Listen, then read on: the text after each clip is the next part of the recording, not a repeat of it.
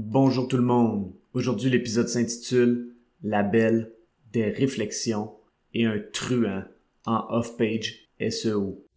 Avoir un commerce électronique est tout un défi. On vit souvent des déceptions ou de la frustration. Que faire pour rentabiliser mon commerce en ligne? Qui engager pour m'aider à réussir? Comment évaluer le ou les professionnels qui ont le mandat de rentabiliser mon commerce électronique et de le transformer en véritable actif numérique?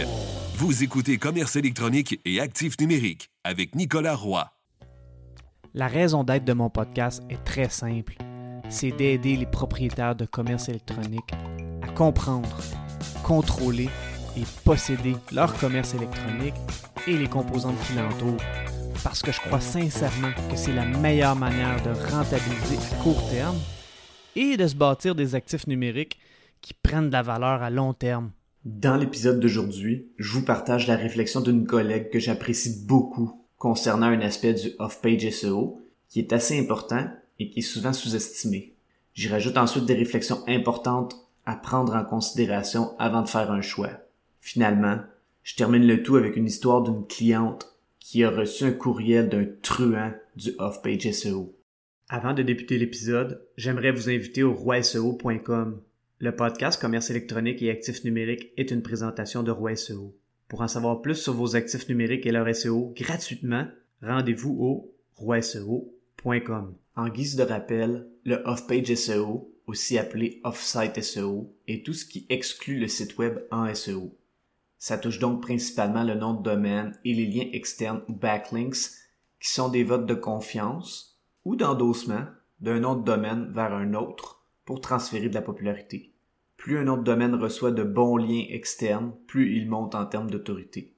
L'analogie que j'aime prendre est celle que si je vais à Hollywood pour devenir acteur, je risque de ne pas avoir d'entrevue si je suis pas endossé par d'autres acteurs connus. L'autre analogie que j'aime prendre est qu'un de domaine est comme un terrain sur lequel on construit une maison qui est un site web. Plus ce terrain reçoit de liens externes de qualité, plus il prend de la valeur.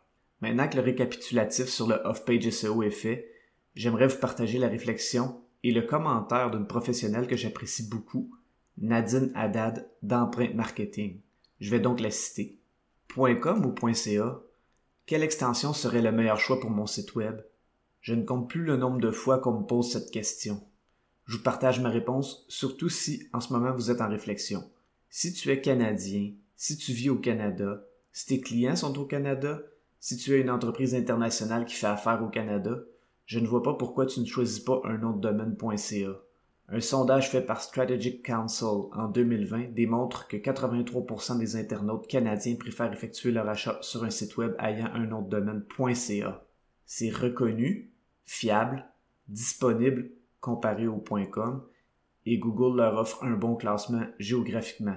Les gens ont plus confiance, alors pourquoi s'en priver? Je sais que le .com est très populaire et t'as l'air vraiment big et international avec ça, mais si ça ne te sert à rien, il est où alors ton avantage? Ma solution et mon conseil? Si tu gardes le .ca comme nom de domaine principal et pour quelques dollars supplémentaires tu achètes le .com, tu peux rediriger ou repointer le .com vers le .ca.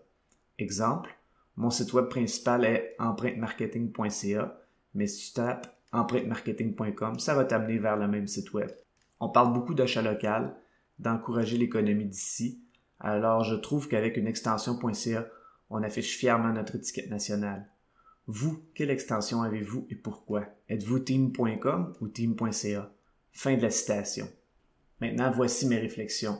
Je suis 100% d'accord avec ce point de vue. Si l'entreprise est canadienne, qu'elle est certaine qu'elle va seulement servir et ou vendre à des clients canadiens pour toujours ou presque, et que son nom de domaine et son site web sont nouveaux. Si l'entreprise a déjà un nom de domaine en .com et qu'il a une bonne autorité ou PageRank, qui est la cote de popularité et la valeur évaluée par Google pour le SEO, elle est vraiment mieux de garder son site web sur le .com. Concernant le .com, si le site web et le nom de domaine sont nouveaux, c'est peut-être pas le meilleur choix non plus, parce que certains experts SEO, dont Bill Hartzer, affirment que le .com pourrait avoir un avantage défavorable en SEO. Ils ont fait des tests pour pouvoir l'affirmer. D'autres extensions sont alors intéressantes, mais il peut y avoir des pièges. Par exemple, le .co semble hot parce que ça fait corporation, mais ça fait aussi pour les sites web colombiens. Il y a aussi l'avenue d'acheter un de domaine usagé dans un encan avant qu'il soit expiré pour profiter de son autorité, le PageRank, des sites web d'encan comme Register Compass ou d'autres. Cette avenue est hyper intéressante pour sauver du temps en SEO en ayant un de domaine qui a une bonne autorité, mais il peut y avoir des défis comme un de domaine qui est moins aligné avec l'image de marque, un ancien propriétaire qui revient en disant qu'il ne savait pas que son de domaine était sur le point d'expirer, même s'il a dû recevoir une dizaine de courriels de la part de son registraire pour lui dire de renouveler. Finalement, acheter un de domaine qui a été spammé pour différentes raisons. Je vais revenir à ce point quand je vais parler de mon histoire de truand du off-page SEO. Le choix du de domaine dans un encan est cool parce que d'y mettre un site web et qu'il ressorte sur Google instantanément est tout un avantage de temps, mais cette option nécessite un minimum de connaissances. Le choix d'un de domaine est un sujet relativement important et passionnant, et j'en ai même fait un épisode de podcast, soit l'épisode numéro 4. Ça semble pourtant souvent anodin parce que le coût est souvent relativement bas au départ. En passant, si vous avez une idée du nom domaine pour un projet, évitez de le chercher dans un registraire comme GoDaddy sans l'acheter. Sinon, vous risquez de réveiller des robots qui vont l'acheter par des investisseurs web qui vont tenter de vous le revendre à plus gros prix par la suite. Donc faites votre brainstorm et ensuite faites vos recherches dans le registraire et achetez quand vous voyez qu'il est disponible. Je suis maintenant rendu à la partie du truand du off-page SEO. Il y a quelques jours, une entreprise qui a un commerce électronique et qui utilise les services de Roi SEO me contacte par courriel avec le titre urgent. Déjà là, je me pose des questions. Le message se lit comme suit. Bonjour Nicolas, j'ai reçu un courriel de menace, voir ici-bas. Tu en penses quoi? Évidemment, je n'ai pas cliqué sur rien. Merci. Fin de ce message. Alors voici le message de menace que j'ai traduit de l'anglais cassé au français. Bonjour, je travaille pour la compagnie XYZ, non inventé. Donc je travaille pour la compagnie XYZ de SEO au Bangladesh. Un de mes clients a un besoin urgent de backlinks je vous demande d'envoyer un backlink de votre blog vers l'adresse suivante, qui est l'URL de son prétendu client. Quand ce sera fait, s'il vous plaît, m'envoyer un courriel pour me le confirmer. S'il vous plaît, veuillez aussi créer un avis 5 étoiles à cette entreprise sur Trustpilot. Si je ne reçois pas de backlink d'ici une semaine, je vais créer des millions de commentaires toxiques sur votre blog et je vais envoyer des backlinks toxiques vers votre nom domaine et vous pourrez dire au revoir à votre SEO pendant un an ou plus. J'ai confiance que vous prendrez la bonne décision. Et si je reçois un lien de votre part, je vous en enverrai un en retour. Mes meilleurs vœux du Bangladesh ensoleillé. Fin du message.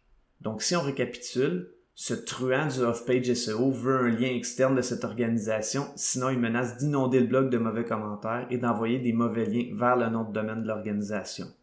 Comme j'en ai parlé dans l'épisode 46 intitulé Trois raisons pourquoi l'industrie du SEO et la confiance sont souvent séparées, c'est un exemple d'un des trois points que je mentionnais. Pour les mauvais commentaires, ce n'est pas vraiment une menace parce que ça peut facilement être bloqué.